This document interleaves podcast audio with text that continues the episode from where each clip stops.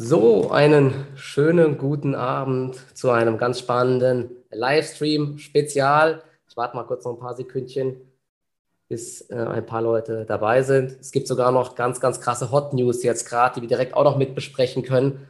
Zalando Gewinnwarnung. Also da geht es richtig zur Sache. Hol ich gerade meine Pip rein. Ja, super, dass das geklappt hat. Wir hatten ja, glaube ich, schon mal irgendwann, ich hatte schon mal, glaube ich, letztes Jahr war das irgendwann mal gefragt. Dann ist es irgendwie untergegangen. Seitdem ist extrem viel passiert an der Börse. Und ähm, da gibt es einiges zu besprechen. Viele Leute kennen dich ja von diversen Podcasts, wo du immer deine Infos ähm, zum Besten gibst, vor allen Dingen auch zu, natürlich zu Tech-Werten. Da habe ich äh, ganz viel aufgeschrieben, über was wir sprechen können die Leute, die dich äh, nicht kennen, wahrscheinlich kennen dich die meisten, wobei du bist nicht so ganz in der Instagram-Bubble, sondern eher auf Twitter und äh, Podcast. Vielleicht kennt dich der eine oder andere ja nicht. Du kannst ja einfach mal ein paar Sätze zu dir sagen. Ähm, genau, Philipp Klöckner. Ähm, ich komme aus der Online-Marketing-Szene eigentlich. Ähm, kann man mich gut verstehen? Ja. Ich höre dich, ja. Okay, super. Ähm, komme aus der Online-Marketing-Szene, habe einen BWL-Hintergrund, habe seit 2005 in der Berliner Startup-Szene gearbeitet, äh, davon viele Jahre bei Idealo und später bei, bei Rocket Internet, habe fast alle ähm, Marktplatzmodelle, die Rocket international gemacht hat, äh, zu einem gewissen Zeitpunkt mal im Marketing äh, betreut, als eine Art äh, Berater und Advisor. Ähm, habe nebenbei auch mit vielen Nicht-Rocket-Companies gearbeitet, ähm, arbeite die letzten vier, fünf Jahre inzwischen viel mit Private Equity Unternehmen. Also ähm, wenn so ein KKR zum Beispiel Axel Springer von der Börse nimmt ähm, oder sowas oder sich einer anderen Firma beteiligt, dann versuche ich denen zu helfen, ähm, Online-Marketing, Produkt und sowas, digitale Aspekte besser zu verstehen. Und nebenbei ähm, investiere ich mein eigenes Geld und habe den zusammen mit meinem Co-Host Philipp Glöckler den Doppelgänger Tech Talk Podcast, in dem wir zweimal die Woche verschiedene Themen aus den Bereichen Technologie, Gesellschaft, aber auch Aktien besprechen. Genau, das machen wir seit 150, rund 150 Folgen äh, inzwischen. Ich bin ein fast ausschließlich Tech-Investor, also sagen ich, deutsche Nebenwerte und so weiter. Äh, also mich interessiert das schon, aber da werde ich in der Regel nicht mein Geld äh, investieren. Ähm, ich glaube schon sehr an Wachstumsunternehmen, sowohl im privaten Bereich, also die noch nicht an der Börse sind, ähm, oder sogar noch ganz klein sind, also Startups, ähm, aber auch an der Börse. Das ist so ein bisschen mein Sweet Spot. Ja, cool. Und durch den äh, Doppelgänger-Podcast äh, bin ich auch auf dich aufmerksam geworden und bin auch sehr regelmäßiger Zuhörer und finde das äh, spannend. Also ich kann es nur empfehlen, alle Leute, ähm, die wirklich so, und das ist der, glaube ich, der Unterschied, was du machst gegenüber vielen anderen. Viele äh, geben nur das wieder, was so im Geschäftsbericht steht. Ich habe das Gefühl, du äh, tauchst da äh, sehr, sehr viel tiefer ein und dementsprechend können wir auch gleich nochmal ganz kurz äh, auf die Zalando-Zahlen eingehen. Ich weiß nicht, ob du die vorliegen hast. Die kamen gerade eben raus. Es ist eine sehr, sehr fette Gewinnwarnung bei äh, Zalando gekommen. Können wir gleich mal gemeinsam anschauen. Aber kurz allgemein vielleicht nochmal, bevor wir auf einzelne Aktien und so eingehen. Wie ist denn jetzt so bei dir die Stimmung? Du hast ja gesagt, du bist auch eher im Tech-Sektor investiert. Ich auch. Ich handle viel im Tech-Bereich und ähm, dieses Jahr äh, macht irgendwie nicht so allzu viel Spaß, muss ich sagen, bei mir. Und jetzt vor allen Dingen die äh, letzten Wochen, das ist äh, zermürbt einen so wirklich. Ne? Also wie, wie, gehst du damit jetzt um? Belastet dich das irgendwie oder bist du da ganz, ganz locker? Nee, belastend tut mich das nicht. Also man weiß ja immer, dass man sozusagen die Überrenditen der letzten Jahre nur verdient, in Anführungsstrichen hat. Ähm, also ich hatte 2020 mein Geld fast verdreifacht, ähm, 21 glaube ich knapp gehalten. Äh, und es ist ja vollkommen klar, dass jetzt auch mal wieder runtergehen muss und die Bewertung, Überbewertungen auch abgebaut werden müssen. Äh, macht das Spaß? Nö, trotzdem natürlich nicht. ähm, ich schaue tatsächlich ein bisschen weniger ins Depot. Also ich habe, äh, man muss sich vorstellen, ich habe ein, äh, sag mal, mein Hauptportfolio, wo von den Sachen, die ich in der Börse investiere, 90 Prozent, äh, also ich bin außerdem diversifiziert mit Startup Investment, Venture Capital, Private Equity und so. Aber von dem, was ich an die Börse anlege, habe ich, ist irgendwie 90, 95 Prozent äh, Long Wachstum Tech äh, in der Regel, manchmal abgesichert ähm, mit, mit, mit Hedges. Und ein kleiner Anteil ist sozusagen, wo ich dauerhaft äh, Short-Long trade. Ähm, da, guck, also da spiele ich weiter täglich drin rum, aber das ist auch gehedged sozusagen. Da, das sieht dann nicht deutlich schlechter aus, zwangsläufig. Ähm, aber mein Long-Portfolio sieht natürlich doof aus und da gucke ich dann einfach nicht rein. Also da, da trade ich auch maximal einmal im Quartal oder so ändere ich dann eine Position, wenn ich mal ein bisschen Cash brauche oder so. Ähm, okay. Von daher. Ja, aber ich kann, ich, falls du heute noch nicht reingeschaut hast, heute die Nasdaq sieht ja gar nicht so schlecht aus. Ja? Also das ist ganz spannend jetzt zu sehen, weil ich wollte dich mal fragen, wie du jetzt so die gesamte Wirtschaft ähm, allgemein siehst. Die letzten Tage hat man so das Gefühl, die US-Börsen koppeln sich so ein bisschen von Europa ab. Also überall auf der Welt brennt es ja Gefühl. Wir haben so viele Probleme, Inflations-, Anleiherenditen. Man, man kann sich so vieles aus, wieso die Aktien weiter fallen. Aber in den letzten Tagen hat man so das Gefühl, die US-Börsen halten sich besser. In Europa brennt es, glaube ich, noch mehr wegen den ganzen äh, Problemen im Energiesektor. Wie, wie, siehst du das? Äh, siehst du auch langfristig in den USA bessere Chancen oder bei den US-Unternehmen oder ähm, bist du äh, in Europa machst du gar nichts, hast du gemeint? Ja, also ich, ich habe ein paar äh, auch europäische Tech-Titel, aber die meisten sind in den USA tatsächlich. Ähm, ich habe schon das Gefühl, dass äh, die USA ein bisschen besser durch die Krise äh, kommen, kommen werden, weil sie nicht ganz so stark von der Energiekrise, also sie haben natürlich auch äh, höhere Preise, aber sind nicht ganz so stark beeinträchtigt. Ähm, ich glaube, wir werden alle weiterhin Supply Chain Probleme haben und dadurch auch äh, Inflationsprobleme. Die große Befürchtung ist natürlich, dass man trotz der Maßnahmen der FED die Inflation eben nicht in den Griff bekommt, glaube ich. Das ist äh, gerade was, was man spielt ähm, und dass man die Wirtschaft dann trotzdem abwirkt. Ich glaube, was der Markt jetzt so ein bisschen spielt, ist halt die Idee, dass ähm, die Wirtschaft sozusagen so schnell in die Rezession rutscht, dass man nicht mehr an weitere Zinsschritte oder nicht so drastische Zinsschritte mehr glaubt. Da kommt dann so ein bisschen falsche Hoffnung äh, auf. Das heißt aber nicht, dass es der Wirtschaft insgesamt besser geht. Ne? Also ich glaube, was wir schon haben werden, ist, dass die Unternehmens, bisher konnte man ja bei bei aller Euphorie, aber auch Skepsis dann irgendwann immer sagen, ja, aber die Unternehmensergebnisse sind ja immer sehr gut. Ne? Die haben ja irgendwie 80, 85 Prozent äh, geschlagen in der Regel ins Positive. Ähm, und ich glaube, das wird sich jetzt sehr stark ändert, ändern. Ähm, das, man wird, glaube ich, Underperformance zu den Schätzungen gerade im Konsumbereich sehen, ähm, in vielen vom Konsum abhängigen Bereichen, wie dann kreditfinanzierte äh, Sachen, Buy Now, Pay Later und sowas. Ähm, und vielleicht auch irgendwann dann im Tech-Sektor, weil, weil sich das so ein bisschen durchschlägt, weil dann, wenn der Spardruck auch wieder weg ist, wenn man, wenn weniger Leute eingestellt werden, ja. dann leiden irgendwann auch die Softwareanbieter, denke ich. Natürlich nicht aber, ganz so sehr. Aber der, meinst du, wir rutschen auch in den USA in eine Rezession? Also das ist ja schon spannend, weil die FED behauptet ja teilweise, es gibt eine weiche Landung oder die Wirtschaft ist extrem stark hier in Europa, ich glaube, wahrscheinlich sind wir schon in der Rezession, aber wir merken es dann irgendwann. Ja. Ich glaube, also so gefühlt fahren wir gerade komplett gegen die Wand. Es gibt ja, wir haben ja jetzt gerade eben die Gewinnwarnung von Zalando. Die Verbraucher streiken gefühlt mittlerweile komplett. Bei mir ist die Stimmung auch mittlerweile sehr schlecht. Vielleicht liegt es bei mir aber auch an der Börse, weil es da nicht gut läuft. Aber ich glaube, insgesamt werden die Leute vorsichtiger. Der Lindner hat ja jetzt gewarnt, wir können vor ganz, ganz schwierigen Jahren stehen. Es gibt ja diese Gasalarm, Stufe Nummer zwei jetzt ich weiß nicht, hast du es mitbekommen, Bridgewater hat ja jetzt eine riesige Short-Position bei europäischen Unternehmen aufgebaut. Also das deutet ja schon alles darauf hin, dass es zumindest keine schnelle Erholung gibt, oder? Nee, also bis vor kurzem hätte ich noch gesagt, gerade für E-Commerce sind, ist das Hauptproblem eigentlich nur die, die schweren Vergleichswerte im Vergleich, im Vergleich zu den Corona-Jahren. Also da hat E-Commerce so stark geboomt, dass es schwer ist, dann nochmal neues Year-on-Year-Wachstum hinzulegen. Und das hätte sich jetzt eigentlich im Q3 oder spätestens Q4 ähm, hätte man wieder einfachere Vorjahresvergleiche. Das wäre einfach wieder absolutes Wachstum zu zeigen äh, oder relatives Wachstum, besser gesagt, äh, zu den Verfahren.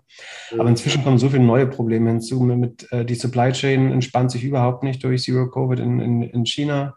Ähm, wir haben die Energiekrise. Äh, unsere gesamte Wirtschaft hängt an der Energie. Das ist nun mal so. Also von ja.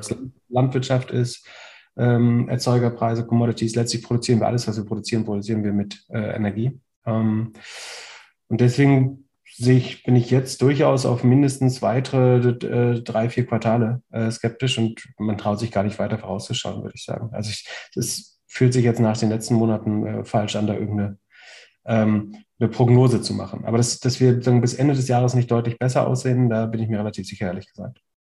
Und meinst du auch, gut, Börse handelt ja immer so schon die Zukunft einige Monate voraus. Und in den USA hat man zumindest gerade das Gefühl, wir, wir fangen uns so ein bisschen, vielleicht wird es dort nicht so schlimm, aber wie, wie siehst du die Märkte allgemein? Das wäre ja dann noch die nächste Frage. Ähm, bist du denn aktuell eher auf der Verkaufsseite noch, weil du sagst, es wird alles viel, viel schlimmer? Oder sagst du, ähm, eigentlich, ich meine, viele Aktien sind jetzt 70, 80 Prozent gefallen, was nichts heißen muss, die können sich auch nochmal halbieren, aber sagst du, es wird langsam so interessant, zum Beispiel jetzt bei einer Zalando in die Gewinnwarnung hinein zu kaufen oder wird alles noch viel schlimmer und wir, die Konsumenten streiken komplett. Ne? Weil ich meine, wenn die, die Nebenkostenabrechnungen kommen, die Spritpreise sind so, es ist ja auch eigentlich, wenn man eins und eins zusammenzählt, war es ja klar, dass da schlechte Zahlen kommen erstmal. Ne? Und die Börse hat es aber zumindest zum Teil eingepreist. Ja, also ich, ich bin vermutlich nicht auf der Verkaufsseite, weil ich nicht versuche, den Markt zu timen, äh, sozusagen. Also ich versuche entweder dauerlong zu sein oder zu hatchen, sozusagen, aber dass jetzt immer die perfekte Welle mitreite, das, das bilde ich mir nicht ein, dass ich es kann. Ähm, sagen, worüber ich mich am ehesten ärgere, ist, dass ähm, ich gar nicht so viel Liquidität habe. Also ich bin immer unheimlich schlecht darin, eine Cashquote zu halten. Ähm, ja, willkommen in meiner Welt. äh, fühlt's, äh, also es fühlt sich einfach für mich falsch an, unproduktives Geld äh, rumliegen zu sagen, obwohl es in so einer Zeit wie jetzt natürlich hohen Op Optionalitätswert hat einfach, ähm, weil ich würde tatsächlich vielleicht noch nicht 100% wieder reingehen, aber langsam anfangen, das, was ich mag und was deutlich günstiger geworden ist. Also viele Aktien, die ich äh, immer gut fand, äh, kosten jetzt ein Viertel ähm, nur noch. Darüber sprechen wir ja gleich dann noch. Ja, über so, so ein mögliches Portfolio, was man jetzt aufbauen könnte wenn man nicht so blöd ist wie wir und Cash hätte, ja. ich hatte so ein bisschen ursprünglich, also vor einem halben Jahr, sah es eigentlich so aus, als würde so um diese Zeit jetzt die nächste Gorillas, also ich bin Investor in Gorillas, muss man dazu sagen, habe da mal, äh, also für meine Verhältnisse viel Geld äh, investiert. Und da ist noch viel mehr draus geworden. Ähm, normalerweise wäre jetzt eine Möglichkeit gewesen, das einen Teil davon zu verkaufen, sozusagen, dann hätte ich Liquidität. Mhm. Aber auch da, also im, im im Venture-Markt, bei, bei Startups, äh, auch da ist das Geld klamm äh, und die Runden sind deutlich schwerer äh, zusammenzubekommen. Also die wahrscheinlich, also die Möglichkeit, da jetzt Cash rauszuziehen, im Moment äh, sieht dadurch auch schlecht aus. So, ansonsten hätte ich dadurch Liquidität gehabt. Aber ich habe jetzt nicht fest damit gerechnet, aber man, aber, äh, aber äh, hättest du, du kamst jetzt gerade gar nicht raus in der äh, Runde oder gab es gar keine Runde bei Gorillas? Also du hängst da quasi jetzt drin fest es, es wird äh, ein, also normalerweise kann man äh, bei fast allen Runden immer sogenannte Secondaries verkaufen. Also dass nicht nur neues Geld in die Firma kommt von Investoren, sondern dass auch Altinvestoren äh, irgendwie 20 oder 30 Prozent ihrer Anteile verkaufen, um die liquide zu machen. Ähm, das das wird es jetzt vorerst wahrscheinlich erstmal nicht geben, man schaut schon, dass man erstmal genug Geld in die Firma bekommt, bevor man jetzt sagt, da können jetzt auch noch Altinvestoren verkaufen gerade. Äh, Und die Bewertungen sind jetzt natürlich auch nicht super attraktiv. Ja, aber äh, hast du schon eine Tendenz? Ich weiß nicht, wie viel Gorillas mal wären. Die waren ja auch mehrere Milliarden, glaube ich, schon wert. Eine Milliarden ja. waren das zuletzt wert. Okay, aber das wird wahrscheinlich jetzt auch nicht mehr so sein. Also wenn ich mir jetzt mal eine äh, HelloFresh, eine Delivery Hero anschaue oder DoorDash, äh, ich meine, die kann man nicht genau vergleichen, aber mhm. das ist ja schon heftig, was da jetzt an der Börse teilweise Wachstumsunternehmen passiert ist. Ähm, ja, das, das, ist das nächste Problem, ne? dass die Unternehmen, die jetzt normalerweise investieren würden oder das vielleicht sogar aufkaufen würden, dass die selber auch kein Geld haben. Ne? Ein Delivery Hero, weißt du vielleicht, ist, hat erhebliche Schulden ähm, und muss das Geld zusammenhalten. Ein DoorDash kann, also wenn die mit Aktien zahlen, sind sie einfach deutlich weniger wert heute als noch vor, vor einem halben Jahr. Ähm, das äh, macht zusätzlich kompliziert. Also im Moment will niemand äh, investieren. So, ich, ich glaube trotzdem, dass man eine Runde für Gorillas zusammenbekommt. Also das ist nicht das Problem. Die Frage ist immer nur, zu welchen Konditionen. Ähm, aber ja, das sieht sagen in, in Privat. Und das passiert ja mit einer Verzögerung. Ne? In, den äh, in den Public Markets hatten wir das jetzt alles schon als an der Börse. Und jetzt geht es natürlich viel mehr auch in die Private Markets, also die Firmen, die noch nicht an der Börse sind. Ähm, da sieht man jetzt auch, dass die, die Bewertungen runterkommen. Bei Klarna hat man es ganz gut gesehen. Mhm.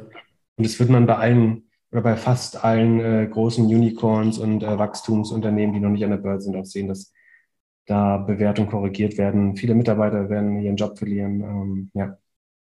Aber meinst du, da gibt es dann komplett auch äh, Probleme, äh, was Liquidität angeht? Also wir wollen ja auch noch nachher über ein paar Unternehmen sprechen, die an der Börse sind, die vielleicht Probleme bekommen, weil sie zu viel Geld verbrennen. Wie sieht es bei äh, Startups aus? Äh, ich meine, die haben teilweise noch gar kein Geschäftsmodell, die sind ja komplett abhängig.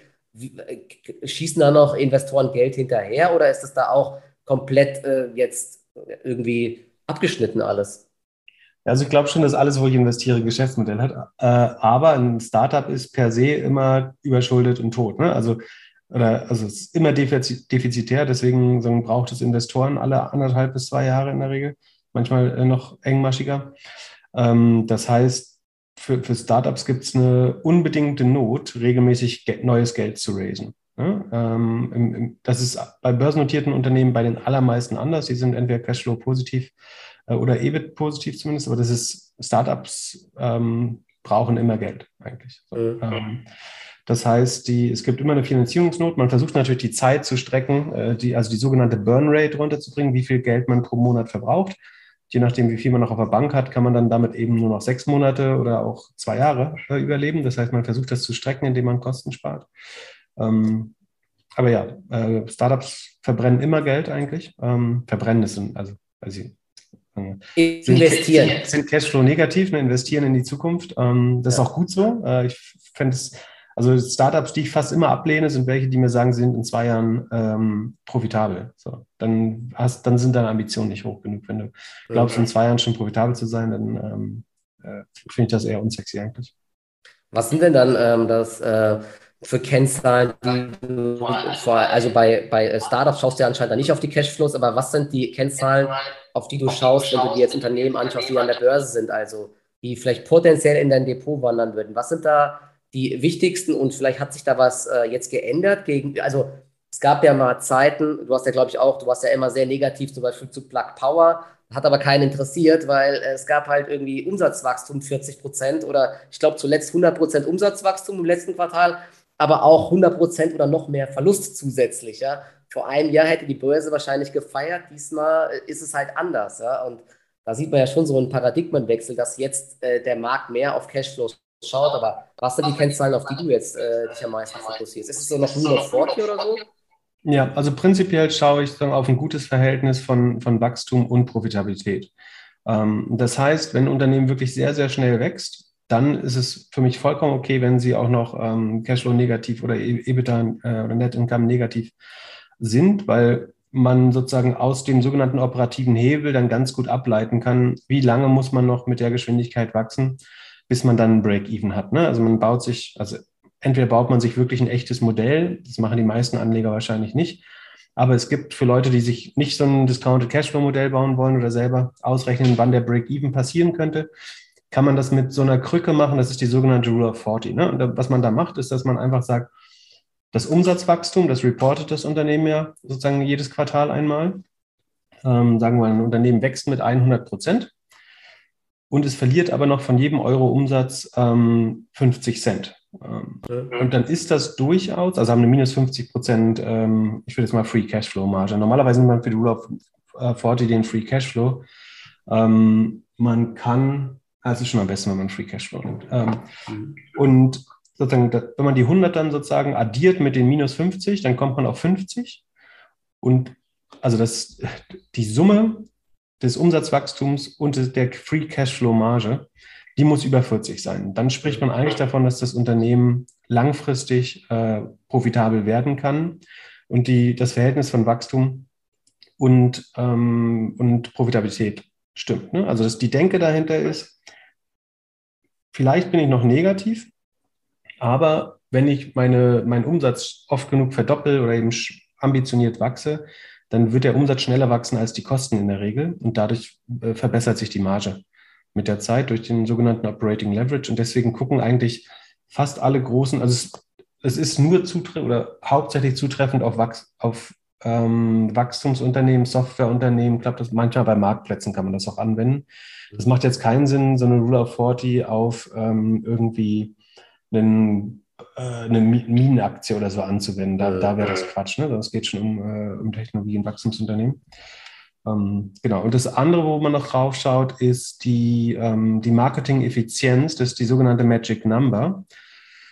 Und da schaue ich mit den Marketing-Ausgaben dieses Jahres, wie viel zusätzlichen neuen Umsatz kann ich, oder man kann das letzte Quartal nehmen äh, auch.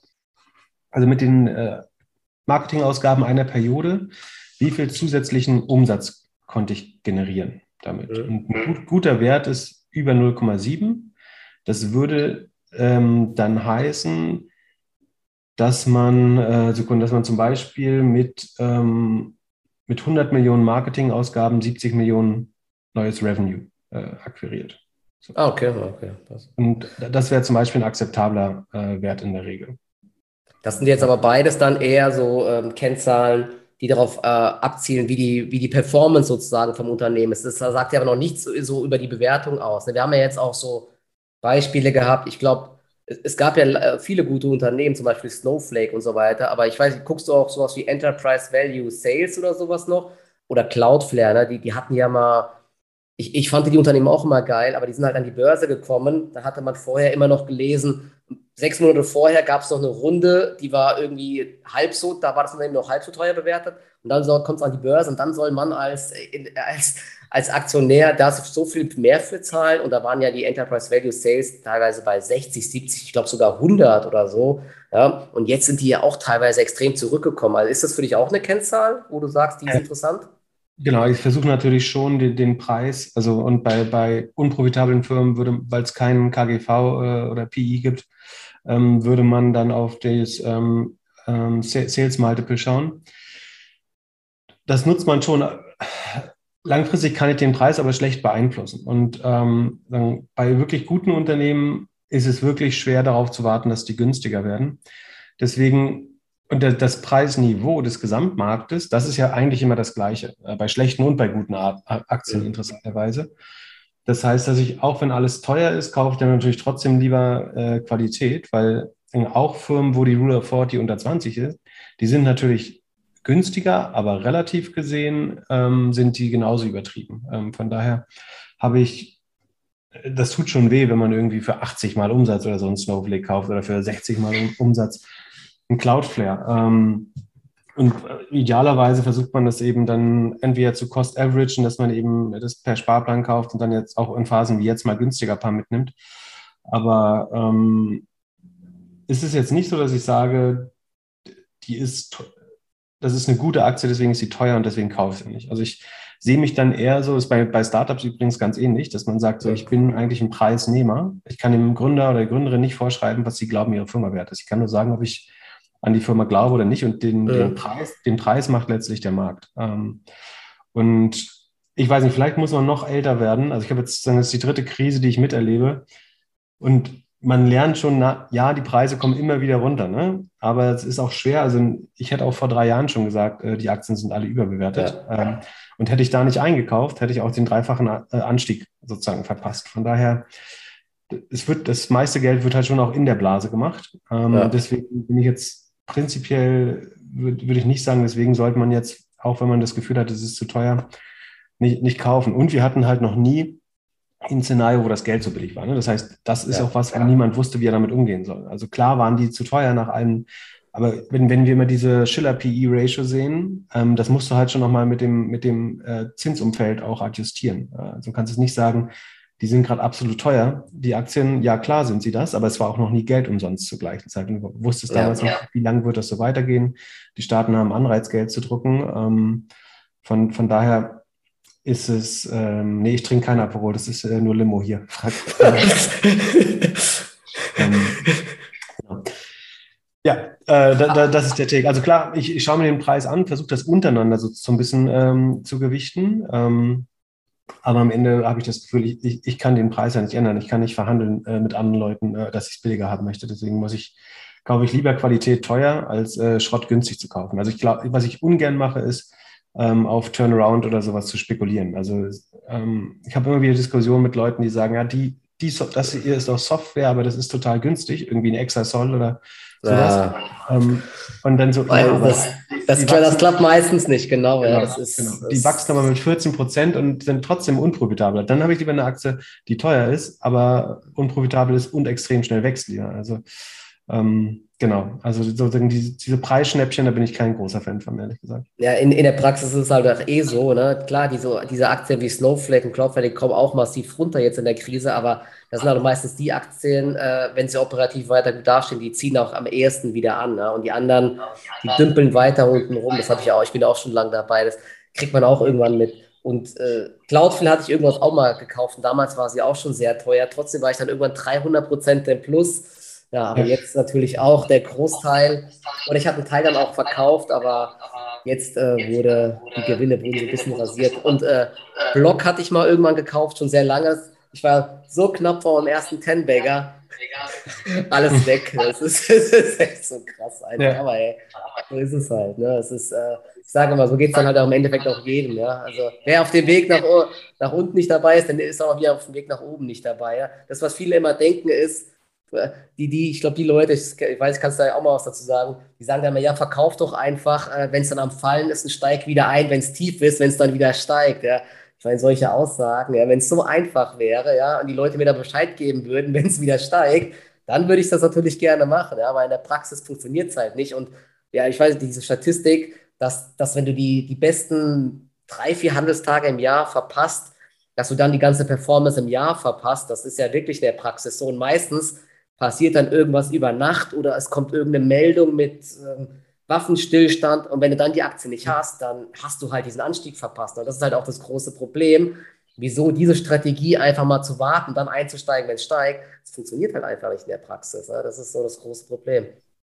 Absolut, ja. Sehe ich auch so. Also ich versuche es auch nicht äh, zu teilen. Ich hatte einmal Glück tatsächlich zu Corona. Da hatte ich, um ein äh, Portfolio abzusichern, hatte ich ähm, einen Gold Call und einen, äh, ich glaube, S&P Put gekauft, ähm, so, also der wirklich auch groß genug war, um das gesamte Portfolio abzusichern. Dann kam dieser 30% Crash im März äh, 2000, 2000 war das, ne? März 2000. Ähm, und den habe ich dann irgendwie nachdem ich glaube, bei 25 Prozent runter oder so, natürlich nicht am perfekten Tiefpunkt, aber sozusagen mit, nachdem der ordentlich Geld geschrieben hat, habe ich ihn verkauft. Und das Gute ist, dann hat man natürlich sofort, sofort auch Geld, um wieder anzulegen. Ne? Also du liquidierst die Puts ähm, oder den Goldcall ähm, und dann kannst du sofort wieder rein in den Markt, der dann tiefer stand. Aber ganz ehrlich, das ist halt 100% Glück gewesen. Also das, ich glaube nicht, dass man das abpassen kann, richtig. Ja, und während Corona war es ja dann auch so, als die, als die Meldung von BioNTech kam, ich weiß nicht, ob du dich daran erinnerst, da gab es ja einen Schub auf einmal bei den Aktien. Das war ja, du hast ja, da springen ja direkt Maschinen auch an, Algorithmen, die lesen die Nachricht über die Ticker und dann macht es Boom, ja. Und dann war auf einmal eine, eine Fraport 50 oder 60 Prozent im Plus. Das war völlig Banane halt einfach, ja. Und du konntest bei du den, rein in Du konntest bei den Robo-Advisern ja sehen, wie die sich dadurch komplett aus dem Markt rausspekuliert haben auch. Ne? Also die haben den genau. gesamten Downturn mitgenommen und dann die Erholung nicht mitgenommen. Und allein deswegen darfst du es, glaube ich, darfst du den Markt da nicht timen, sondern ich, ich glaube, man kann sich absichern, wenn man das Gefühl hat, ähm, es ist zu hoch, dass man dann irgendwie einen langfristigen äh, Optionsschein kauft oder so, um einen Teil des Depots oder so abzusichern. Äh, und wenn es weiter hochgeht, dann schreibt man das eben ab, äh, das Geld, ist ja auch okay. Aber an, ansonsten glaube ich nicht, dass man äh, da rauskommt. Also du, du, du hast bei dir im Langfristdepot jetzt auch keine Putz la Dirk Müller drin seit äh, zehn Jahren und wartest da auf sonst was. Das macht meiner Meinung nach überhaupt gar keinen Sinn einfach. Da kannst du Cash halten im Endeffekt. Wenn du immer, immer alles komplett absicherst über Jahre, was bringt das, außer dass du Geld dafür bezahlst? Ja, genau. Also du kannst halt machen, wenn die Wahrscheinlichkeit steigt. Ne? Also wenn die Bewertung besonders übertrieben sind. Aber ganz ehrlich, dann hätte ich die letzten drei Jahre dauerhaft Versicherungen halten müssen quasi. Äh, das hat ja auch, kostet ja auch Geld. Ne? Es kostet dann irgendwie fünf Prozent deines Erfolgs, das Depot zu versichern. Ähm, dann kannst du es auch fast lassen. Das gebe ich ja, dir recht. Genau. Also, genau, dann können wir ja mal jetzt ein bisschen äh, schauen, worüber wir eigentlich sprechen. Jetzt haben wir schon eine halbe Stunde um. Ähm, ich weiß nicht, hast du dir mal die Zalando-Zahlen angeschaut? Wir wollten jetzt mal über ein paar äh, Unternehmen sprechen, die du aktuell nach diesem, äh, ich will Crash oder ordentlichen Downturn bei vielen, äh, bei vielen Aktien jetzt interessant findest. Zalando gehört ja wahrscheinlich jetzt nicht dazu, deswegen ich weiß nicht, ob du die ähm, Zahlen gesehen hast. Ich muss mal gerade mal aufmachen. Äh, ich mag About You noch lieber, ehrlich gesagt. Äh, einfache Begründung, weil sie schneller wachsen. Mhm. Ähm, aber ich bin tendenziell wäre ich äh, Zalando und About You long oder würde die, also gerade jetzt sozusagen wo es Probleme gibt, vielleicht auch überlegen, da nachzukaufen oder Position aufzubauen. Ich würde es aber absichern, indem ich äh, schlechtere Player, also ich zum Beispiel halte ein ähm, About You, äh, ein, sorry, ein Asos äh, und Boohoo, finde ich so gut positioniert, ähm, würde ich vielleicht als Short dagegen setzen. Aber ich glaube, dass im Fashion okay. Online okay. E-Commerce Markt steht ähm, Zalando und insbesondere About You gut da. Ähm, aber sozusagen, da man den Gesamtmarkt halt super schwer einschätzen kann, würde ich es am liebsten immer ähm, absichern. Äh, langfristig halte ich beide Firmen für super. Also ich, ich kenne so ein bisschen ja die auch also die, die, die Führung von äh, Zalando und About You und ähm, habe da eigentlich großes Vertrauen äh, drin. Und Zalando hat jetzt gesagt, glaube ich, dass sie ähm, maximal noch 0 bis 3 Prozent wachsen dieses Jahr. Ähm, und das überrascht mich überhaupt nicht, ehrlich gesagt. Das erste Quartal hat, glaube ich, GMV minus, Sekunde, ich muss da reingucken, aber ich glaube minus 1, oder war das minus 1,5, also der Revenue minus 1,5, ja. Ähm, ja. GMV plus 1, war, war das Q1 und ich, ich sehe, also ich hätte nicht mit irgendwelchem Wachstum gerechnet, ehrlich gesagt, dieses Jahr. Ähm, es gibt einen ganz guten Index, äh, der, den sieht man immer erst nach dem Quartal letzt, äh, leider, aber es gibt einen, den sogenannten Sekunde Salesforce E-Commerce oder Sekunde Salesforce Shopping, Salesforce Shopping Index. Salesforce selber betreibt ja unheimlich viele Shop-Systeme. Ne? Also Salesforce ist auch ein Shopping-Systemanbieter oder E-Commerce-Shop-Anbieter. Äh, Und die können ganz gut messen, wie es der Gesamtwirtschaft oder E-Commerce-Wirtschaft gerade geht. Ähm, und wenn man da mal auf Deutschland oder UK geht, dann sieht man, dass UK minus 9 Prozent letzten Quartal war, minus 16 Prozent. Also was das heißt und was ich sagen will, ist, wenn Zalando ähm, anderthalb Prozent weniger Revenue gemacht haben, dann sind sie versus dem Markt in, in Deutschland zumindest um äh, 13,5 Prozent gestiegen. Ne? Also sie gewinnen besser, Besser als der Markt, ja, ja, ja. Okay, krass. Ja. Also wie schlecht muss es anderen Händlern gehen?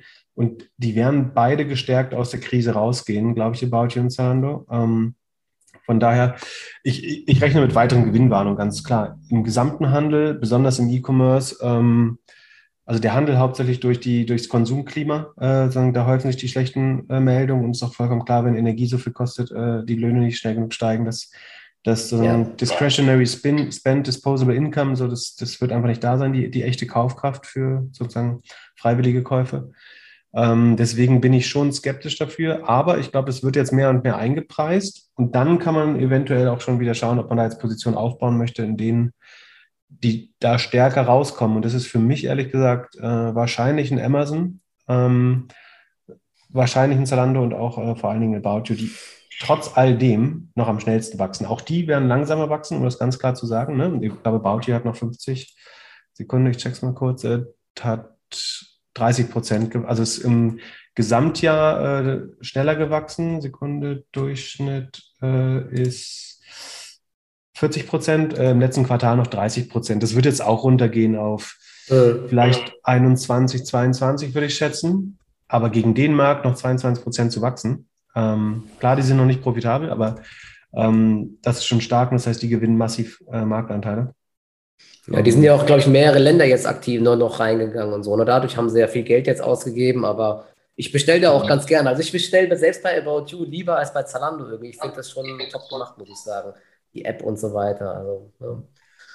Also wenn man mag, man muss mal bei About You wirklich in die Präsentation schauen. Die machen ja super äh, Investor Relations Arbeit, äh, wurden dafür auch prämiert gerade. Ähm, die, die 100 Millionen, die beim EBIT eigentlich fehlen zur Profitabilität, ähm, sind 100 Prozent nur die Investition in neue Märkte. Also sie sind ganz klar im, im Dach äh, und auch darüber hinaus eigentlich schon profitabel, äh, aber weil sie in Benelux und äh, Osteuropa noch so viel investieren, sagen, wenn sie wollten, könnten die heute wahrscheinlich profitabel sein. Ne? Aber sie investieren in Wachstum. Das wird jetzt nicht besonders geschätzt vom Markt gerade, auch klar. Ähm, aber langfristig ist es die richtige Entscheidung, glaube ich. Ja, aber äh, ich finde es gerade ganz spannend. Ähm, ich gucke gerade mal Zalando. Gut, da sieht man es. Ne? Die hat jetzt schon drei Viertel, hat sie ja vom Hoch verloren. 25,54 Euro geschlossen auf Xetra und jetzt steht sie bei 23,50 Euro. Klar, diese Minus, aber ich finde, die Reaktion geht eigentlich noch. Ne? Wenn du dir jetzt mal anschaust, was bei DocuSign und so passiert ist, ja. das, äh, weil, äh, also Umsatzwachstum ist jetzt nur noch 0 bis 3 Prozent und die vorherige mhm. Schätzung war ja 12 bis 19 Prozent. Also das ist ja, schon himmelweit. Ne? Das ist Wahnsinn, daran, aber da ist viel. Aber daran kann niemand geglaubt haben. Also mich wundert eher sozusagen, warum sie es erst jetzt, sie hätten es eigentlich mit den Q1-Zahlen schon korrigieren müssen. Ich weiß nicht so, wo die, wo die Hoffnung herkam. Aber ähm, ich glaube, die, die Analysten äh, sagen, in der Branche, ähm, die Fashion E-Commerce bewerten, also die gucken sich ja alle die Bohus, Boost, äh, ASOS, Zalando und so weiter mhm. an denen muss das klar gewesen sein, äh, dass man da jetzt mit äh, niedrigem Wachstum rechnen muss. Äh, ich bin mir auch sicher, dass Zalando im Gesamtjahr negativ sein wird, ehrlich gesagt. Was haben Sie da geguidet jetzt neu? Sekunde. Da sagen Sie jetzt, äh, gut, bereinigt. Ich weiß nicht, wo was wieder bereinigt. 180 bis 260 Millionen. Da waren es vorher 430 bis 510 Millionen. Also haben Im Sie Plus? auch mal mehr als halb. Ja, bereinigt aber. Bereinigt, ja, plus. Sekunde, oh. Adjusted EBITDA war, nee, niemals. Ich schließe das Gesamtjahr mit Minus ab würde ich äh, Sekunde. Ähm, naja, vielleicht schwarze Null Gesamtjahr. Aber wird schwer, glaube ich. Also, ja, wie gesagt, man müsste jetzt nochmal was die, man müsste jetzt noch mal gucken, Bereinigung was, hier ist. Man müsste jetzt nochmal gucken, was die im Inventar haben. Äh, das äh, würde ich will jetzt nicht, das würde zu lange dauern, zu langweilig. Aber man müsste jetzt gucken, sozusagen nicht im Income Statement, sondern bei den Assets oder in die Bilanz, wie sich das Inventar entwickelt hat. Ob, die, ob sich da Inventar aufstaut, so wie bei Peloton zum Beispiel, dann kannst du eigentlich schon relativ klar sagen, dass demnächst äh, die, die Gross Margin fallen wird. Ähm, also im Modebereich, sozusagen, je schneller du das Inventar drehst, desto höher und je weniger Discounts du geben musst, desto besser läuft das Modegeschäft und je höher ist die Rohmarge und dementsprechend dann auch die EBIT-Marge am Ende. Und sobald du anfangen musst zu reduzieren, äh, zum Beispiel, sagen wir, du hast jetzt zu viel im Inventar, ähm, du musst dann äh, Schlussverkauf machen, besonders viel Rabatte geben, dann sinkt die Gross Margin und dann kannst du die EBIT-Marge gar nicht mehr erreichen. Ähm, und was man eigentlich sozusagen across the industry, in der Gesamt, dann Zalando macht das schon alles sehr gut, aber in der Gesamtbranche sieht man eigentlich schon, dass das Inventar steigt. Ähm, nicht nur beim Modehandel, aber insgesamt. Ähm, und deswegen würde ich vermuten, dass sie knapp eine schwarze Null schaffen. Also ich sehe nicht viel Adjusted EBIT. Es sei denn, sie äh, lassen nochmal Leute äh, deutlich, das kann natürlich auch sein. Aber ich glaube, sie haben zu viel auf dem Lager wahrscheinlich und müssen das äh, rabattieren und dann sinkt die Gross Margin und die EBIT-Marge. Also ich halte es immer noch für zu optimistisch äh, gerade. Und ich, mich wundert es nicht, dass den Markt das mich überrascht. Äh, also About You wird als nächstes kommen, mit einer bisschen moderateren Anpassung sicherlich, die werden weiter wachsen, ähm, aber vielleicht auch nicht ganz so stark, wie sie geguidet haben. Ähm, aber das ist, ja, ich glaube, das ist ja.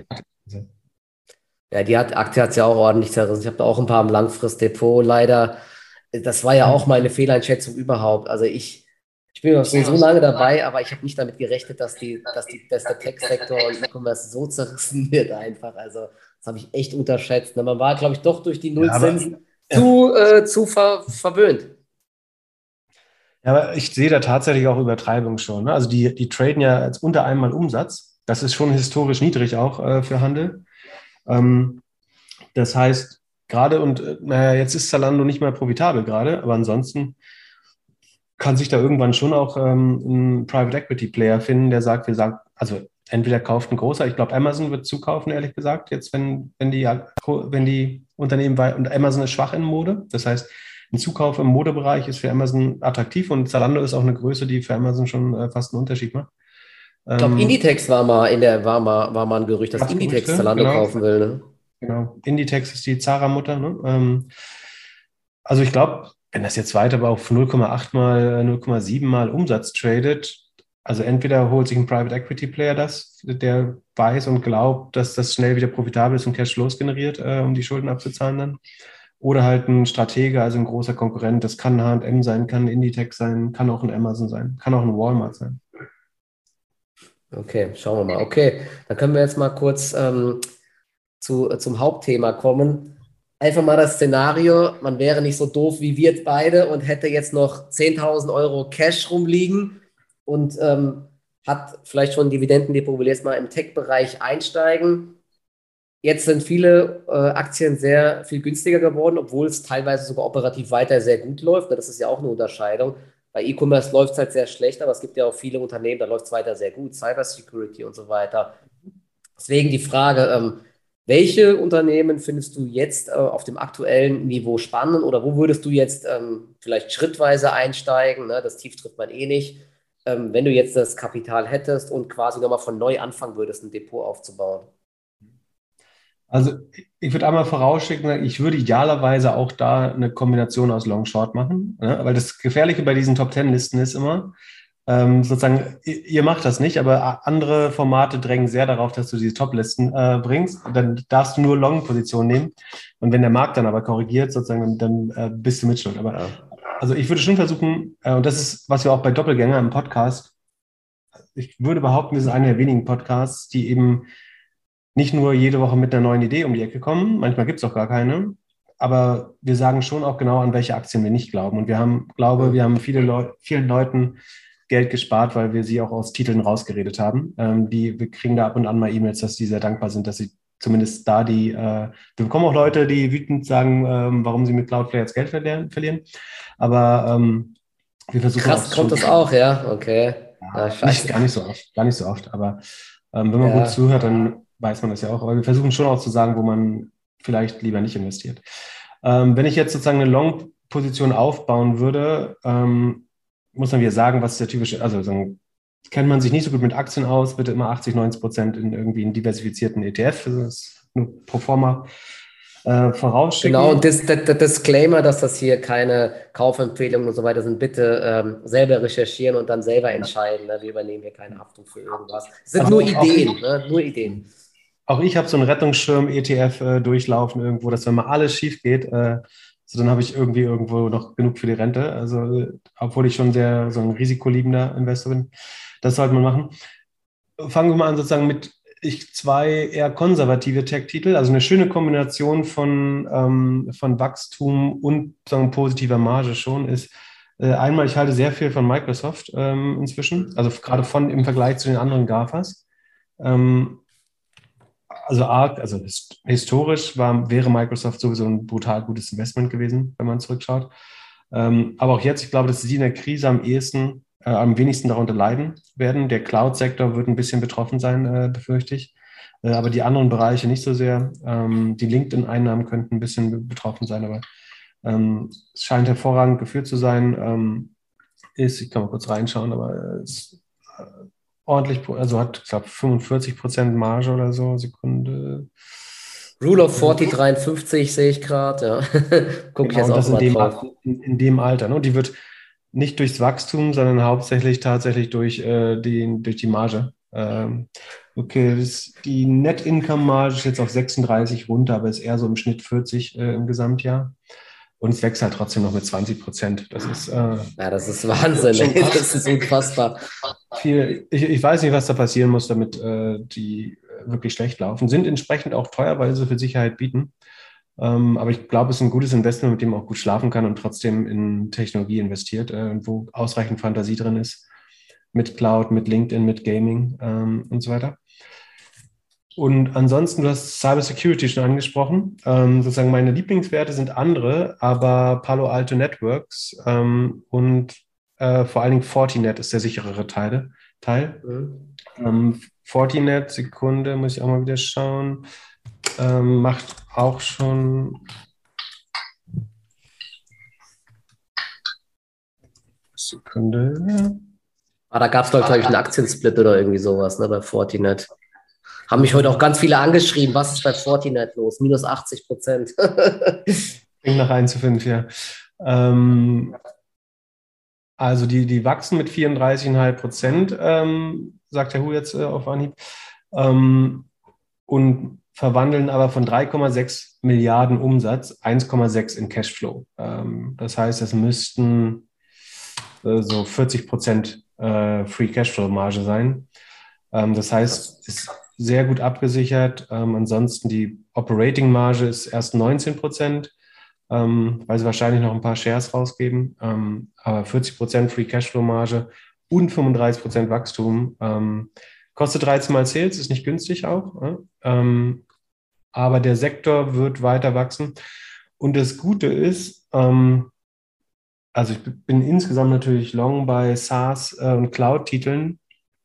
Es gibt auch schon die Gefahr, dass Firmen jetzt auch wirklich auch da sparen müssen. Ne? Also man muss sich vorstellen, dass in Wachstumsphasen wie in den letzten drei Jahren, wenn alle Firmen äh, sozusagen mit freiem Geld wachsen, dann baut man immer neue Prozesse, neue Anwendungen in der Cloud, vergisst auch welche, die man gar nicht braucht. Äh, man löscht die Daten nicht mehr. Es kostet alles nichts Geld, weil Geld nichts kostet.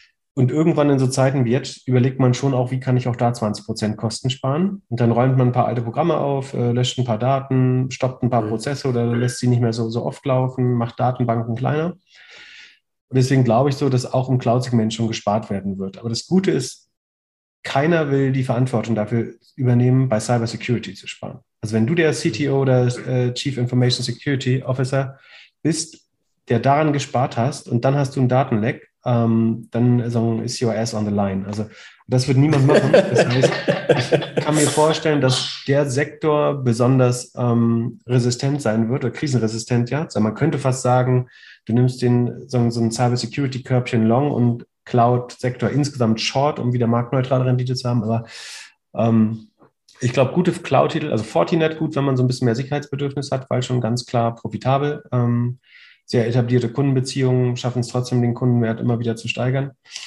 Ansonsten, wenn man ein bisschen ambitionierter ist, also wenn man mit Risiko leben kann, wenn man mit äh, Negativen laufen kann, mag ich immer noch CrowdStrike, auch schon sehr groß, sehr etabliert ähm, eigentlich. Habe ich auch. Ähm, sehr, auch, ja.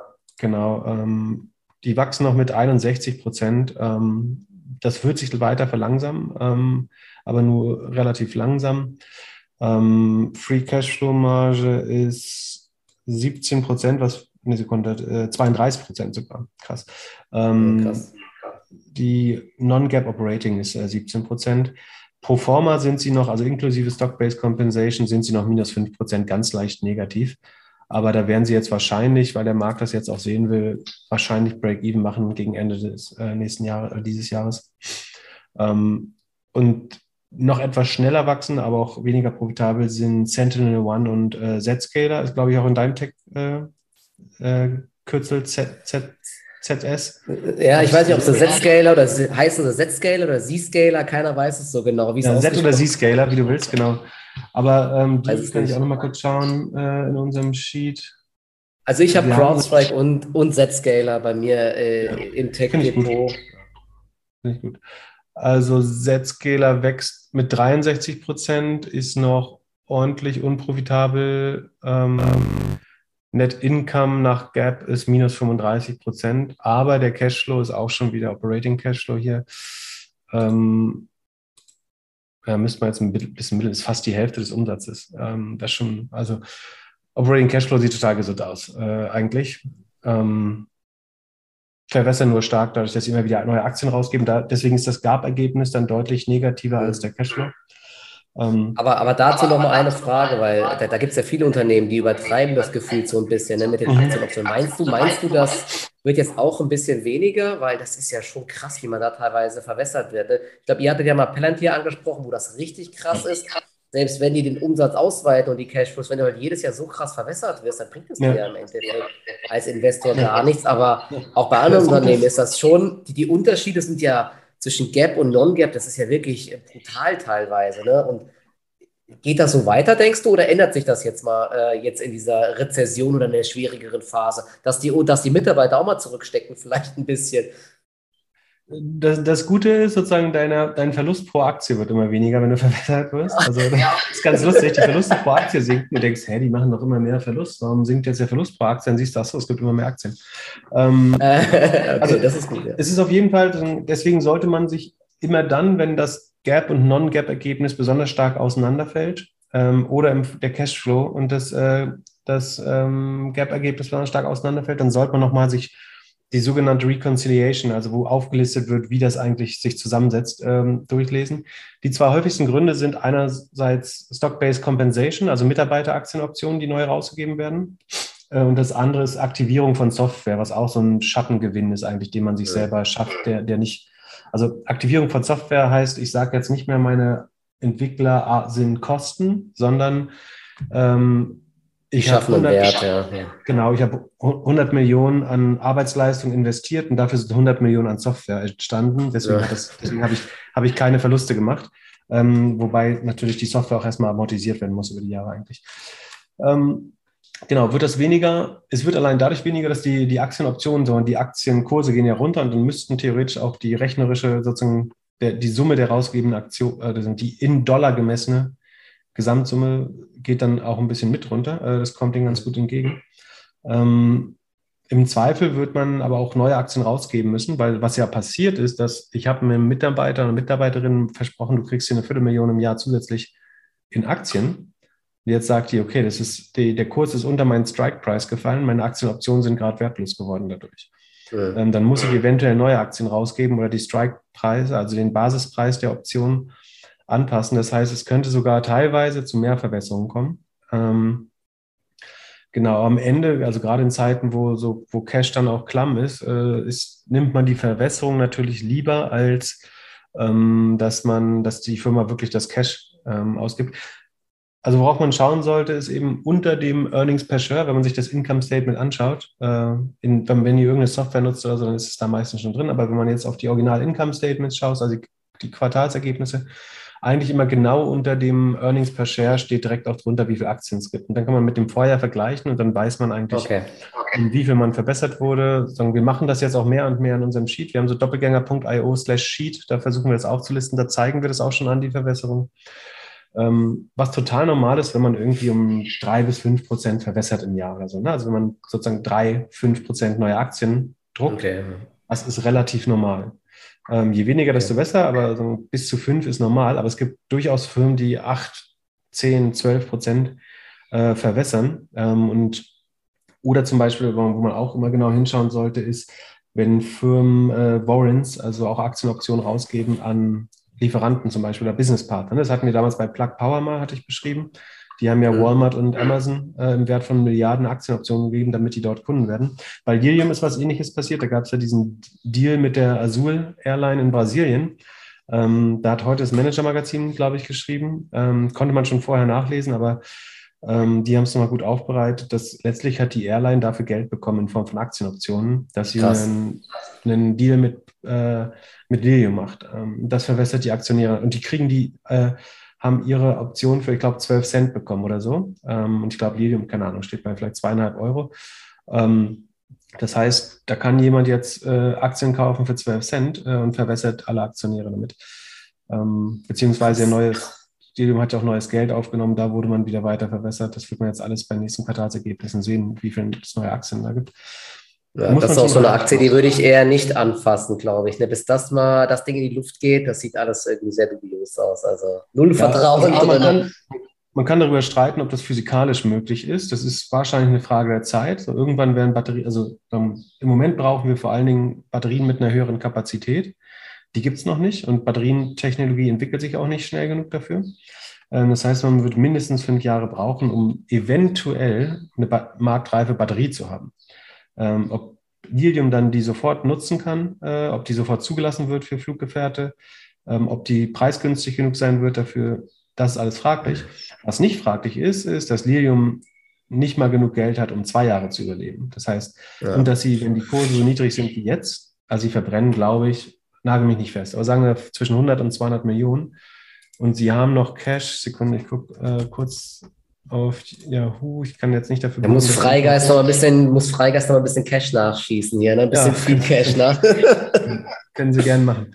Ähm, Sekunde, Sie haben noch Cash 205, 350 Millionen und Sie verbrennen letzte zwölf Monate 215.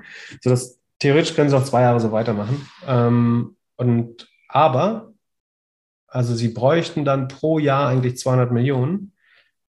Die Firma ist aber nur 800 wert. Das heißt, um jetzt ein Jahr Lebenszeit zu kaufen, müsste die Firma eigentlich mindestens 25 Prozent wieder verwässern. So.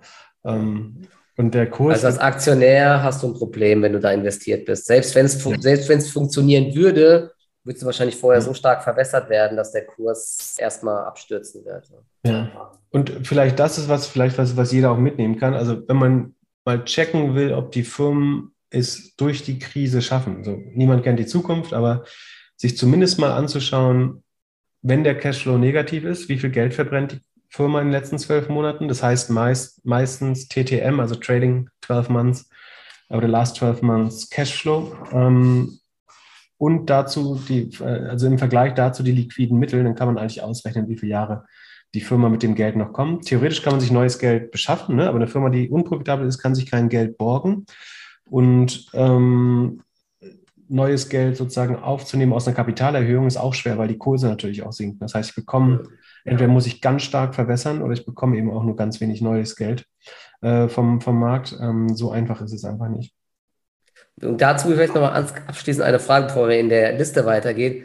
Woher holst du dir diese Daten? Hast du ein Bloomberg-Terminal? Hast du eine andere Software? Hast du FactSet? Gehst du auf die oder hast du das alles in dem Sheet eingetragen, wo, wo du jetzt gerade immer diese Sachen parat hast? Vielleicht interessiert das auch viele Leute wahrscheinlich. Mich auch.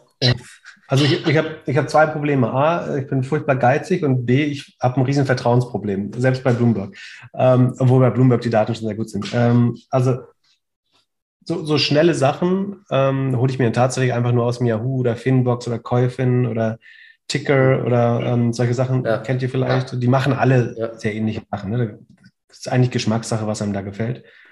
Ähm, da ich aber immer viele eigene Kennzahlen wie Magic Number oder Rule of 40 ähm, oder auch die Verwässerung oder den Anteil an Stock-Based Compensation an den gesamten Kosten und sowas ausrechne, mache ich mehr und mehr wirklich sozusagen in meinem eigenen Sheet, was ich dann noch nicht, oder nicht im eigenen, ist ja jetzt öffentlich, ähm, also in doppelgänger.io slash Sheet, ähm, die Aktien, die wir regelmäßig besprechen, die finden sich da drin und da mache ich quasi auch eine fortlaufende Analyse. Ähm, was wir noch nicht machen, ist das sozusagen in die Zukunft zeichnen, weil so, dann ist die Gefahr, dass Leute einen noch daran festnageln.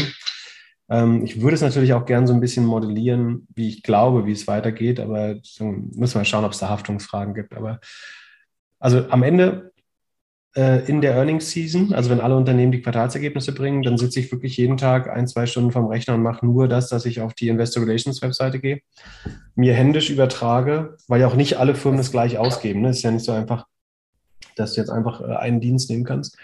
Ähm, übertrag das und dabei, das Gute ist, dabei beschäftige ich mich aber auch schon damit. Dabei entsteht schon Teil des Podcasts äh, im Kopf Dabei äh, fallen mir schon die ersten Auffälligkeiten auf. Das heißt, es ist auch eine ganz gute Übung. Wenn man das so, so vorgelegt bekommt, dann äh, fallen da manchmal gar nicht so die, die Auffälligkeiten auf. Von daher okay. hole ich mir eigentlich aus der Originalquelle, aber ich so für schnelle Sachen oder für Aktien, die wir nicht regelmäßig besprechen, nehme ich Sekunde, ich kann mal gucken hier. Ähm, ja, Finbox, Ticker habe ich hier offen. Ticker ähm, habe ich auch ein Abo, genau. Ticker ist super. Ähm, Public Comms, wir haben auch so eine Toolseite, ich weiß gar nicht, ob die schon öffentlich ist, oder äh, wir bauen zumindest so eine Toolseite bei Doppelgänger, wo man auch schauen kann, wo so verschiedene Tools dran sind. Äh, ich gucke mir auf Open Insider manchmal die, die Insider-Trades an, also verkauft gerade vor, vor Earnings, verkauft er jetzt noch ähm, der CFO gerade Shares. Ähm, äh, was schaue ich mir noch an? Auf Finwiz, also Finwiz kennt ihr bestimmt von dieser Market Map, die man oft sieht, wo so diese grün-roten ja. Kacheln sind. Da gibt es auch gute, ähm, da kann man auch relativ günstig, wenn man sonst keinen Zugang dazu hat, die Analystenmeinung abrufen. Ähm, wenn man da auf einzelne Aktien geht, dann sieht man die Analysteneinschätzung relativ zeitnah. Ähm, genau, aber ich, irgendwann werde ich mir bestimmt auch mal ein Bloomberg-Terminal leisten. Aber ich habe auch ein bisschen Angst vor der Einarbeitungszeit, ehrlich gesagt. Äh, ja, sehr komplex, ne, das Ding. Habe ich auch, ich habe auch die ganze Zeit mal überlegt, aber da muss man sich auch ewig dann, glaube ich, mit beschäftigen erstmal um sich da dann die Sachen rauszuziehen. Aber hat, da sind schon krasse Statistiken drin und so weiter. Ne? Aber es gibt ja auch viele Leute, die teilen es auf Twitter und so weiter. Ich habe Factsets äh, mit den ganzen Analystenschätzungen und so weiter, DPA-Ticker und so. Mir reicht irgendwie dieses Ticker.com für die Ami-Werte und so weiter eigentlich. Ja. Ja, okay, Kommt man auch mit auf. Ich, ich, ich vermisse das ehrlich gesagt. Also was, was mir fehlt, ist so gute Benchmarks zu machen, also mal zwei Unternehmen äh, gegen den Index zu legen oder sowas, das geht mit Bloomberg, glaube ich, schon nochmal deutlich schneller. Ähm, mhm. Aber also gerade um zum Beispiel auch bei Twitter besser aufzu, aufzubereiten ähm, für andere Leute. Aber ansonsten für meine eigenen, für meine eigenen Analysen finde ich eigentlich wirklich die Unternehmensangaben. Und man, man braucht ja eh so ein bisschen auch den Kommentar der Unternehmung, was wurde dazu gesagt, was geben die sonst noch aus, Kundenzahlen oder sowas, das ähm, oder ähm, die, die Net Revenue Retention zum Beispiel ein wichtiger Wert bei Software. Und dann brauche ich eigentlich eh am liebsten die Shareholder-Präsentation oder eben das Income Statement, was äh, dann rausgeht, oder 10F-Filing. Ja. Okay, ja, und es ist immer noch der Earnings Call, ist eigentlich auch noch immer ganz interessant, wenn man, genau. kostet halt viel das, Zeit, ne? wenn man den noch ja. immer anhört, das frisst halt echt Zeit. Ich schaffe das auch. Manchmal lese ich mir das dann auf Seeking Alpha gibt es dann manchmal die Transkripte, die kann man sich auch ähm, genau. durchlesen. Oder es gibt auch diese App Quarter, ich weiß nicht, ob du die kennst. Da ist die auch direkt mit drin, ne? das ist eigentlich auch ganz cool. Aber ja. mir fehlt die Zeit ja. leider. Das, ja, das schaffe ich ehrlich gesagt auch nicht. Ich mache es bei meinen absoluten ja. Lieblingstiteln. Oder wenn, sagen, gerade wenn es jetzt große Verwerfungen gab, dann schaue ich schon mal, haben, kon konnten die das gut kommentieren. Ähm, zum Beispiel sowas wie jetzt äh, bei Zalando, ne? wenn da von, die sind ja letztes Quartal halt auf einmal nicht mehr gewachsen, also auf einmal in Anführungsstrichen, nicht mehr gewachsen und drehen ins Negative, da willst du schon mal wissen, was das Management jetzt dazu sagt. Ne? Und ob es immer das Gleiche ist mit Labor Shortage und Inflation, was weiß ich, oder ob es auch eine wirklich gute qualitative Analyse dazu gibt. Ja. Genau, also da habt ihr auf jeden Fall jetzt mal einiges an äh, Inputquellen oder wie gesagt, einfach äh, Doppelgänger Tech Talk äh, Podcast. Da, das ist immer das, das Coole. Ja, die coolsten Folgen finde ich immer bei euch, wenn es um die Earnings geht, einfach zu den Unternehmen. Das ist echt immer top. Da kriegt man eine ja, gute Zusammenfassung. Da gibt es so zwei Lager. Ne? Die einen sagen, für die ist Earnings Season so wie zweites Weihnachten. Und es gibt auch Leute, die sagen, die Earnings skippe ich immer. So. Aber das Gute ist, es gibt echt? viele, Krass. die nur eins von beiden mögen und trotzdem sozusagen was lernen, indem sie das andere auch hören. Also, ja. Wir versuchen es ja auch so. Ja, man kann es eh nicht jedem, man kann es nicht jedem recht machen. Das ist einfach eh ein Learning. Da es wird immer Leute geben, die sich beschweren, auch wenn Sachen kostenlos sind. Ne? Da muss man sich erstmal dran gewöhnen. Na gut, okay, wir können mal weitergehen jetzt noch in der Liste. Ähm, wir hatten jetzt äh, Cyber Security, wir hatten äh, Microsoft. Ähm, andere Branche noch im Tech-Sektor, was du interessant findest? Äh, ich, ich gucke mal tatsächlich, was ich selber. Ähm, wenn man auf Zahlungsdienstleister spielen will, finde ich tatsächlich, also Block ist das Einzige, was ich habe. Ich finde Etienne aber auch noch ganz solide. Ähm, kompliziert. Da ist Bridgewater jetzt short, ne, bei Etienne. Die haben da jetzt geschortet. Ja, aber die sind äh, Euro-Stocks insgesamt short, ne? Ja, so. ich ja. Querbeet ja. einfach. Du weißt nicht genau, ist das eine Absicherungsstrategie oder was, was das genau heißt. Ist ein Querbeet-Short ja. Euro-Stocks. Ich meine, Ed, Edian hängt natürlich schon stark am E-Commerce auch. Ähm, ja. Ich glaube, PayPal hängt noch mehr am E-Commerce, deswegen würde ich PayPal nicht haben. Ähm, Block finde ich gut, weil sie sehr diversifiziert sind. Ne? Die haben Offline-Handel, die Terminals, das, was SumUp auch macht. Ähm, also da, wo sie angefangen haben, dass irgendwie, dass du dann Eis bezahlen kannst mit der Kreditkarte. Dann haben sie aber auch ein Online-Payment-System. Sie haben ein, ein Wallet. Ähm, sie haben so ein Krypto, einfaches Krypto-Trading. Sie haben die Cash-App. Das ist ja das Wallet. Ähm, von daher finde ich sie gut diversifiziert, sind natürlich auch am teuersten bewertet. Und denen würde ich am ehesten auch zutrauen, dass sie wirklich nochmal irgendeinen Moonshot schaffen, sei es, dass sie wirklich was in der Musikindustrie machen oder Peer-to-Peer-Payments noch deutlich einfacher machen. Das mit den Cash-Tags funktioniert ja schon extrem gut eigentlich. Ähm, aber das wäre sozusagen mein Payment-Play. Ich halte Cloudflare Long, Fastly Short für eine hervorragende Wette. Also Fastly ist so ein, Sekunde, ich muss mal gucken, aber die sind, glaube ich, negativ. Die hatten so, die hatten so üble Zahlen gehabt zuletzt, das war echt erschreckend. Die, die verbrennen so viel Geld, Genau, also minus 61 Prozent äh, Gap und selbst äh, Non-Gap noch minus 17 und Cashflow dann sicherlich auch negativ. Ähm, also wir wurden ganz oft gefragt, ob wir da mal was zu sagen können und ich habe relativ klar gesagt, dass die, also wenn man die Wahl hat, also ich kaufe lieber Cloudflare für den vierfachen Preis äh, als Fastly. Ähm, und also Fastly wächst mit 20 Prozent noch und macht aber minus 60 oder sagen Cashflow-Sekunde, wo habe ich denn hier einen Free Cashflow im Sheet? Ähm, ist den hier wirklich nicht drin? Okay, wir nehmen mal die Non-Gap Operate, das ist jetzt auch schon sehr wohlwollend, dann die ist halt minus 17 Prozent und damit ist die Rule of 40 halt fast bei Null. Das kann halt nicht funktionieren. Wenn du nur 20 Prozent wächst und aber du verbrennst noch massiv Geld, so, das führt halt auf keinen, ach da ist Operating Cashflow, minus 13 Prozent. Okay, aber dann, wenn du noch massiv Geld verbrennst, im Gesamtjahr ist aber noch tiefer, Cashflow muss man eigentlich immer gemittelt durch die letzten zwölf Monate anschauen. Wenn du, also es gibt viele Businesses, wo du Saisonalität hast. Also kann, also sagen wir bei Fashion zum Beispiel, kaufst du zweimal im Jahr ganz viel ein und dann verkaufst du es. Das heißt, du hast zwei Quartale mit niedrigen Cashflow und zwei mit hohen. Mhm. Deswegen macht es immer Sinn, die letzten zwölf Monate im Mittel anzuschauen. Und dann ist es hier eher unter minus 20 Prozent. Und man wächst nur 20 Prozent. Das heißt, es dauert ewig, bis man da mal in die, Posit also in die, roten, in die grünen Zahlen rutscht. Ähm, und jetzt, man kann sich gut gegen den Gesamtmarkt, also Cloud-Infrastruktur hatchen, wenn man sagt Fastly Short und Cloudflare Long. Cloudflare ist teuer, aber Cloudflare ist für mich sozusagen die beste Chance, dass es so eine Art nächstes AWS wird. Ist natürlich viel kleiner. Ähm, ich muss mal gucken. Ich glaube, so Sekunde. Warte mal hier, Cloudflare. Rund eine Milliarde werden sie dieses Jahr Umsatz machen, ähm, aber wachsen halt dabei noch mit 54 Prozent sind nach Gap. Wobei, wobei, ja, wobei sie von der, von der Bewertung her sind sie eigentlich jetzt wieder am unteren Ende. Die waren ja noch nie günstig. Ne? Ich glaube, die sind irgendwie an die Börse gekommen mit Enterprise Value äh, Sales Verhältnis 20. Dann ging es hoch auf über 100 und jetzt sind sie wieder bei ja. 20 ungefähr. Also, ja. und sie wachsen ja immer noch sehr stark.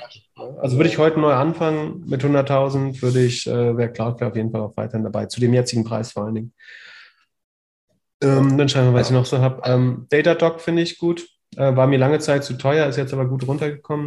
Kann man wieder kaufen. Datadog ist eine Server Observability Plattform, also wo man die, die verschiedenen Applications, die man in der Cloud hat, ähm, quasi ähm, überwacht und Daten äh, und Analytics generiert daraus. Ähm, so eine Mischung aus, ähm, wie soll man sagen, Betriebssystem ist das falsche Wort. Also Monitoring äh, und aber auch Datenanalyse. Okay. Ähm, dann Microsoft habe ich gesagt. Samsara würde ich heute vielleicht, muss ich mir nochmal anschauen, bin ich nicht so 100% überzeugt gerade. Snowflake finde ich ähm, auch beim jetzigen, ist immer noch teuer, aber Snowflake hat, ist eine Datenbank, Data Lake in the Cloud eigentlich, ne? ähm, hat den großen Vorteil, zumindest in Wachstumszeiten, dass sie volumenbasiert abrechnen. Das heißt, man zahlt nicht ein Monatsabo, sondern je mehr Daten man in der Cloud verarbeitet, desto mehr zahlt man. Und es gibt ja die sogenannte Land- und Expand-Strategie bei Softwareaktien. Das heißt, ich wachse dadurch, dass ich neue Kunden gewinne. Das nennt man Land, äh, also neue Deals landen. Mhm. Ähm, und Expand heißt, ich brauche jedes Jahr eigentlich 30 Prozent mehr Umsatz mit jedem Kunden, damit ich fast so eine Art ähm, exponentielles Wachstum hinbekomme. Mhm.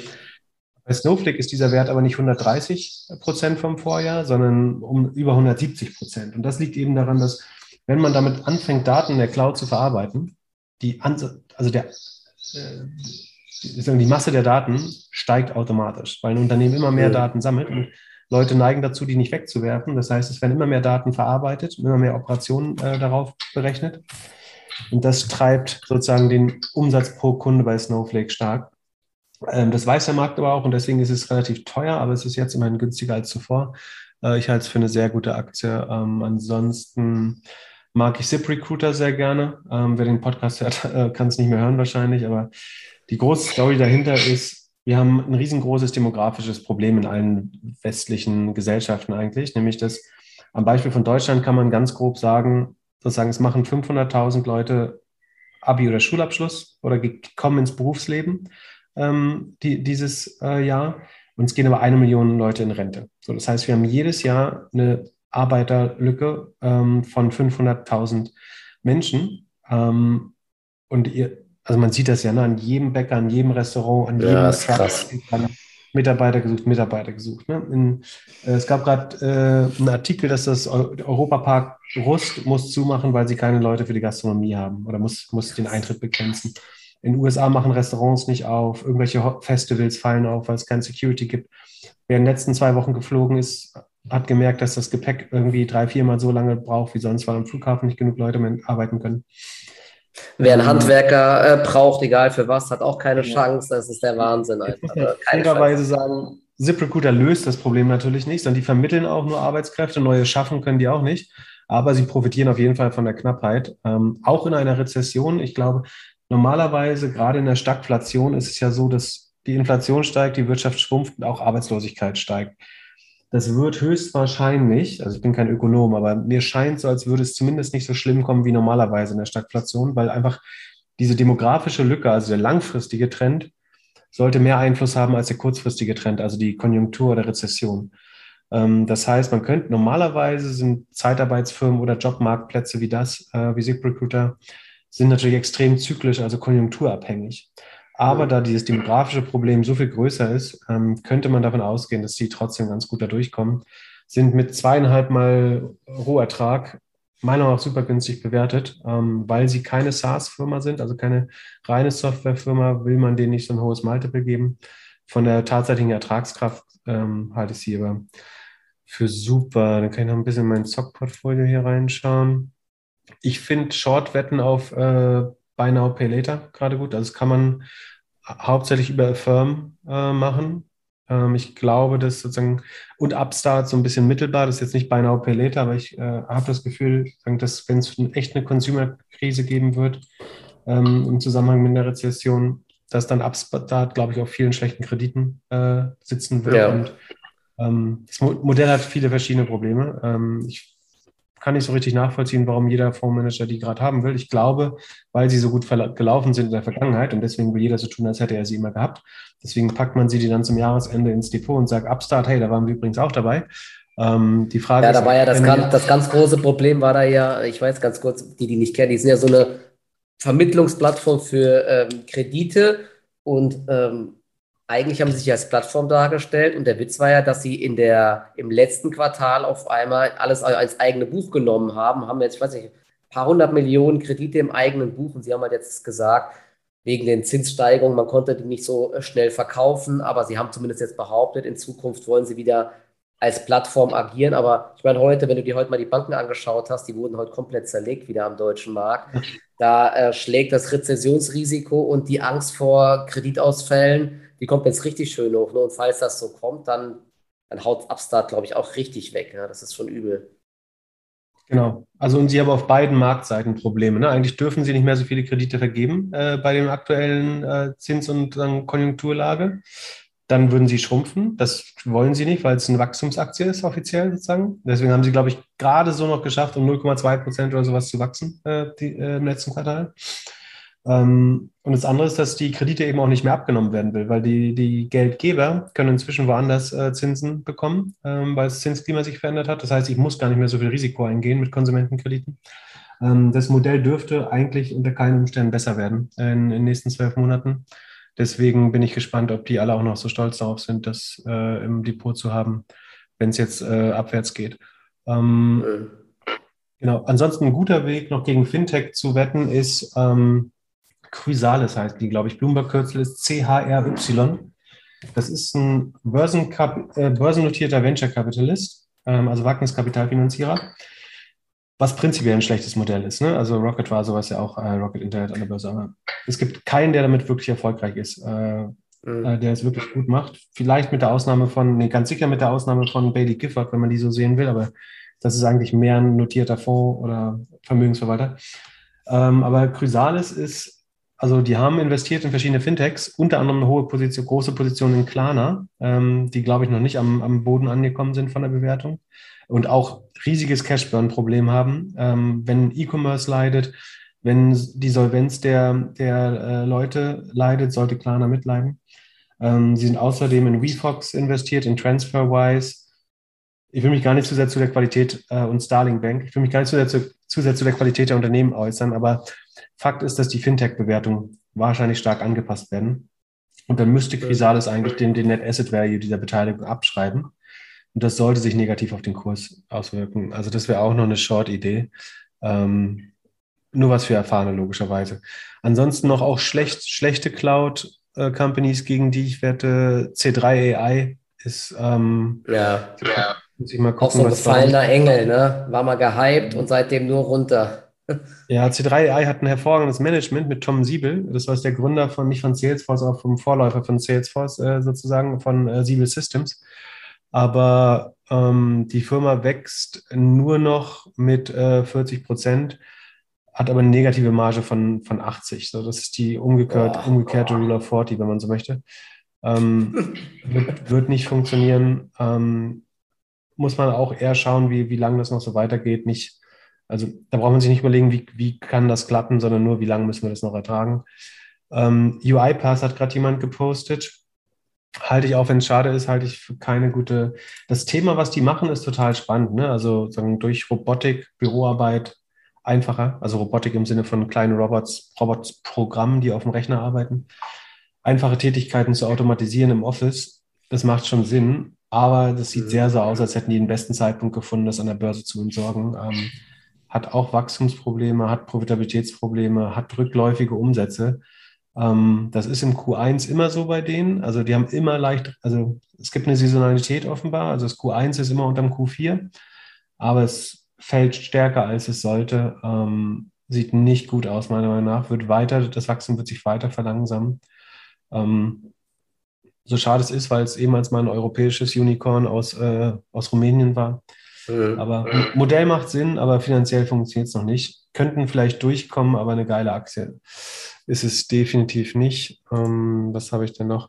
Northern Data bin ich short, ehrlich gesagt. Äh, der Bitcoin-Preis, also A, halte ich sozusagen ja. die, die, Governance für sehr bedenklich, um das um es schon sehr vorsichtig zu sagen. Ähm, Darüber hatten wir doch mal irgendwann auch geschrieben. Ne? Das war, ich habe das irgendwie nie verstanden und nie geglaubt. Und diese, diese Kursziele da von manchen Analysten, das war alles sehr, sehr, sehr, sehr, sehr dubios. Also Investorenbasis und Governance ist meiner Meinung nach eher ein Fall für die BaFin. Ähm, plus, dass jetzt natürlich günstigerweise auch die, die Kryptokurse so runterkommen, dass sich Mining kurzfristig zumindest erstmal nicht lohnt. Das heißt, sie müssten nach, also ich kann da nicht reingucken, aber nach meinem Verständnis vom Kryptomarkt und wie das funktioniert und wie Strompreise funktionieren, dann müssten sie ein negatives EBIT haben. Ähm, ja. Oatly, Beyond Meat finde ich gute Shorts. Ähm, die leiden unter den Nahrungsmittel- oder den, den Erzeugerpreisen. Also Oatly besteht aus, äh, was ist Oats? Hafer. Ähm, Gibt es einen Kontrakt, genau. nachgucken, den Haferpreis, Oats äh, heißt er. Ähm, da ist der Preis sehr stark gestiegen, normalisiert sich gerade so ein bisschen, aber durch die Krise in der Ukraine sollten die Getreidepreise insgesamt relativ weit oben bleiben. Ähm, wenn man in den Supermarkt geht, findet man die Oatly-Milch aber immer günstiger und nicht teurer. Das heißt, sie können die Preise nicht weitergeben. Die Rohmarge ist noch bei 9% oder so, oder ich weiß nicht, also viel zu niedrig. Ich verstehe, aber das, ganz ehrlich, ich verstehe das aber nicht so wirklich, weil wenn du mal auf die Verpackung schaust, ich bin ja, ich trinke auch immer sehr gern Oatly. Also das Produkt finde ich geil halt, ne? Aktie, ich verstehe einfach nicht, woher diese lächerliche Marge kommt, weil ich glaube, 90 Prozent sind Wasser im Endeffekt. Mhm. Und der Rest ist eben Hafer und so ein paar Zusatzstoffe. Aber der, der, die Kosten, ich meine, 500 Gramm Hafer im Aldi, Haferflocken, die kosten 40 Cent oder 30 Cent. Also woher kommen diese Kosten halt? Ich verstehe das nicht so ganz, weil selbst wenn die das an den Handel für 1 Euro verkaufen, dann muss doch noch Marge da bleiben. Also irgendwie nicht unverständlich, dass die das nicht auf die Reihe kriegen. Oder ich glaube, sie füllen das ja extern ab und so, ne? Da kriegen sie ganz viel Marge geklaut, aber ich finde genau. das schon heftig, dass das nicht funktioniert. Sie produzieren so eine Rohmasse, so ein Pulver. Das wird dann lokal mit Wasser aufgemischt und stabilisiert, sodass es wie Milch aussieht. Ähm, sind viele auch Zusatzstoffe noch drin, um das halbwegs ordentlich aussehen zu lassen. Und dann wird es bei Partnern äh, sozusagen in Packung verwandelt. Ähm, das frisst Marge A ähm, und es sollte günstig sein, aber die Hauptbestandteile sind äh, Hafer und äh, Rapsöl, das wiederum aus Rapssaat hergestellt Stimmt, wird. Raps, ja. Rapeseed kann man sich auch anschauen als Terminkontrakt ähm, wurde auch sehr stark teurer. Sieht sehr schlecht aus. Also ich, da ist die Wahrscheinlichkeit, dass ein Unilever oder Procter Gamble oder sowas äh, am Ende oder Mars oder was weiß ich, äh, Wonderless oder keine Ahnung, irgendein Konsumgüterkonzern das am Ende wegkauft, äh, noch relativ hoch. Aber bis dahin sollte es einfach weiter. Und äh, Beyond Meat hat letztlich ein ganz ähnliches Problem, plus schlechte Governance. Ähm, Plug Power habe ich auch schon äh, erklärt, Plug Power schafft es immer wieder negative, negative Rohmarge zu haben, weil sie nicht mal beim Energiehandel äh, Geld verdienen.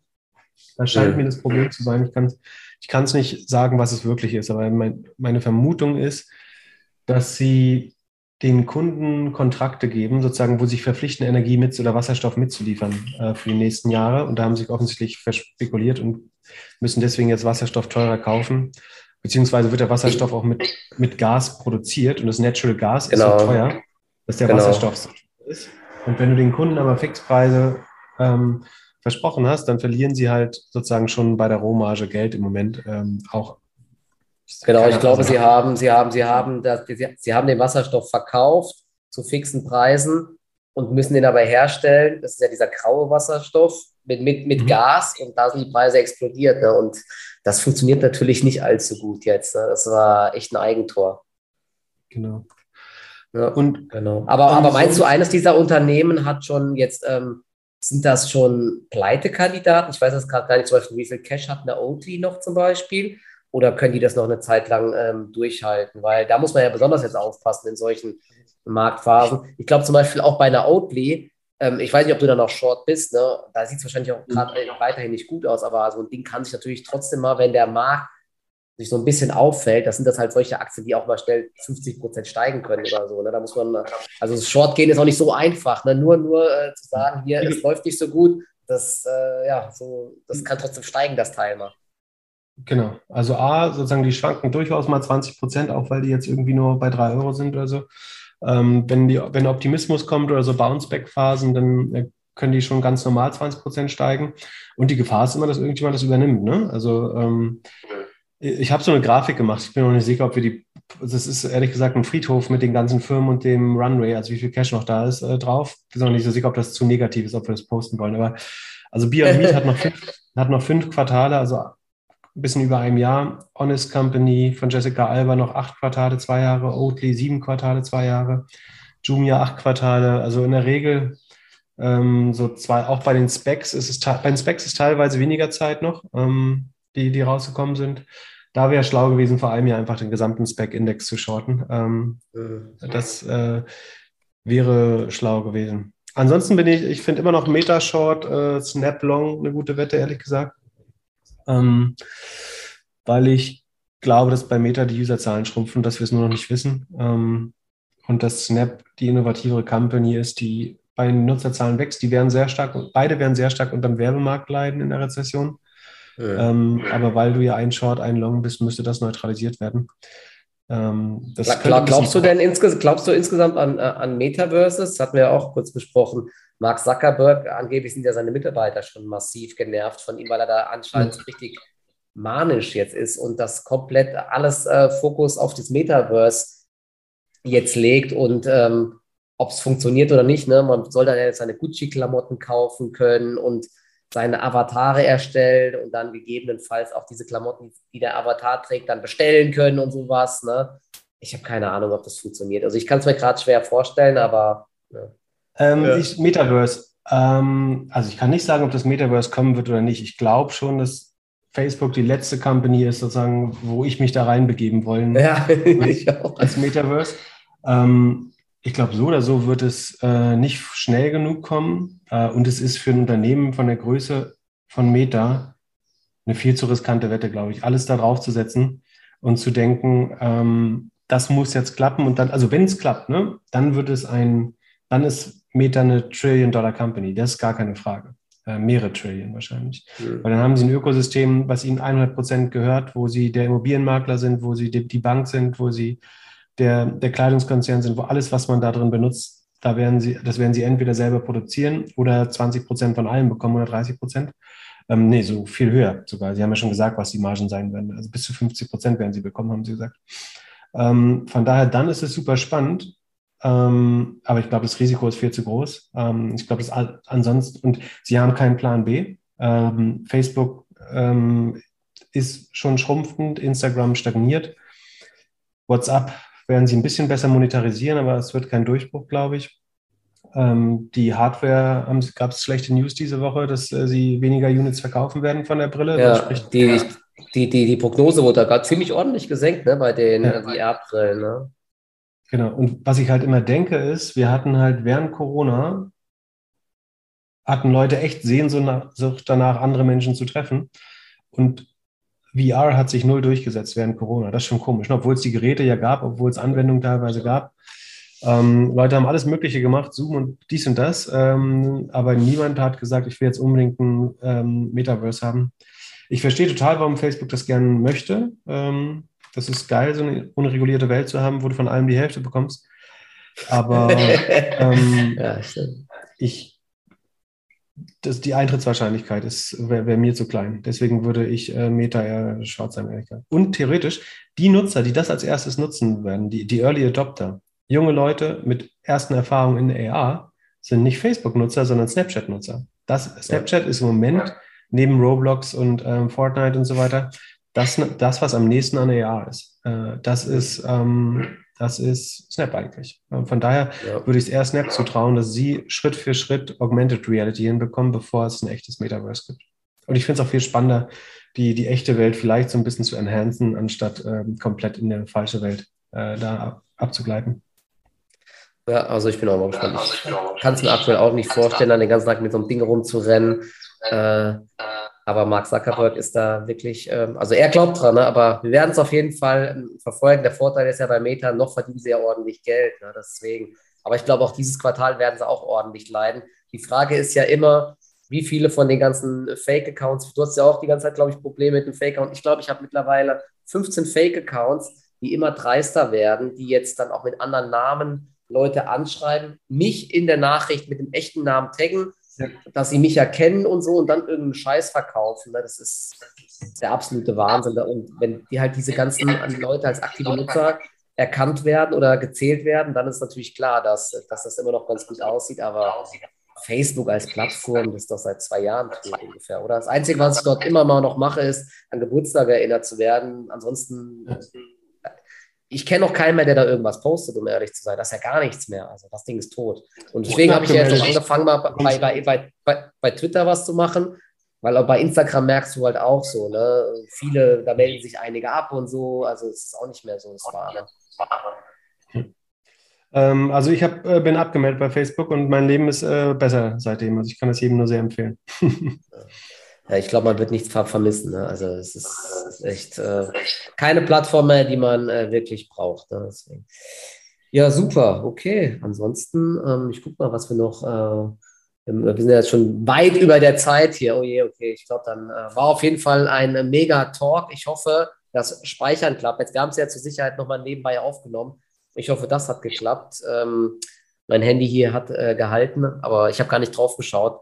Kannst du mir nochmal Bescheid geben, ob es geklappt hat? Und ansonsten, ich hoffe, ihr habt hier ein bisschen was mitgenommen. Der Pipte war hier äh, jetzt das erste Mal live auf Instagram, hat das super gemacht, finde ich. War, war mega. Und immer mal wieder äh, nicht dieser 0815-Input, sondern echt äh, ja, richtige Insights. Das ist schon echt genial einfach. Ne? Und ja, dann danke dir dafür und vielleicht nochmal irgendwann eine Wiederholung. Hier kamen ganz viele Nachrichten rein, aber es ist einfach, ja, man kann man es nicht alles mit drauf aufpacken. Genau.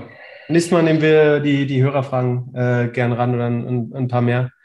Vielleicht machen wir es äh, im nächsten Quartal mal oder so. Nach, nach den nächsten Zahlen. Genau. Ne? Ja, genau, eben, genau. Bald kommen die nächsten Quartalszahlen wahrscheinlich mit ganz vielen bösen Überraschungen und dann können wir nochmal drüber sprechen, wer einigermaßen abgeschnitten hat und wer komplett den Bach runtergeht. Also es bleibt spannend. Vielen Dank dann und ja, bis zum äh, nächsten Mal und schönen Abend. Hat Spaß gemacht. Ne? Ciao. Danke, ciao, ciao.